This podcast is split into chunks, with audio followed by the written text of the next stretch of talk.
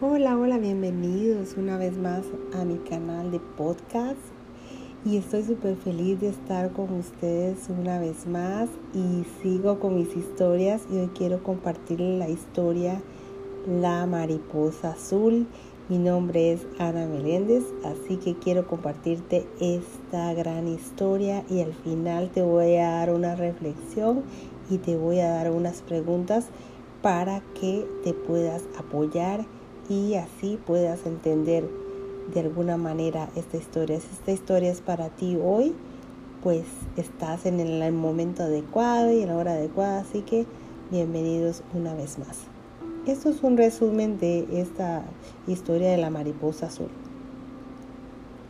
Y dice así, un padre enviuda y se queda a cargo de sus dos hijas. La niña siempre hacía muchas preguntas y su padre, con la intención de darle la mejor educación, las envió con un sabio. Este hombre respondía a todas sus cuestiones, hasta que las niñas decidieron plantearle una que no supiera responder. Una de las niñas cogió una mariposa azul y la sostuvo en sus manos. A continuación le preguntó al sabio si la mariposa estaba viva o muerta. Si decía que la mariposa estaba viva, entonces la niña mataría a la mariposa. Si decía que la mariposa estaba muerta, entonces la dejaría volar. El sabio respondió al acertijo afirmando que dependía de la niña, que la respuesta estaba en sus manos. Moraleja, la responsabilidad de nuestras vidas está en nuestras manos. Somos nosotros o nosotras quienes escogemos. Hoy aquí te voy a dar cinco preguntas de autoayuda para que te apoyes en ellas.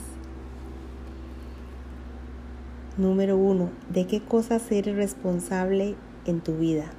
Número dos, ¿de qué elementos no eres responsable de tu vida?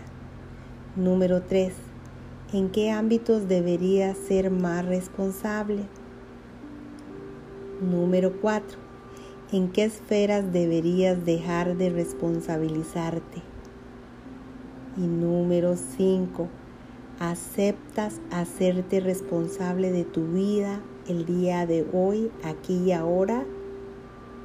Y así que me encantaría escuchar tus propias reflexiones.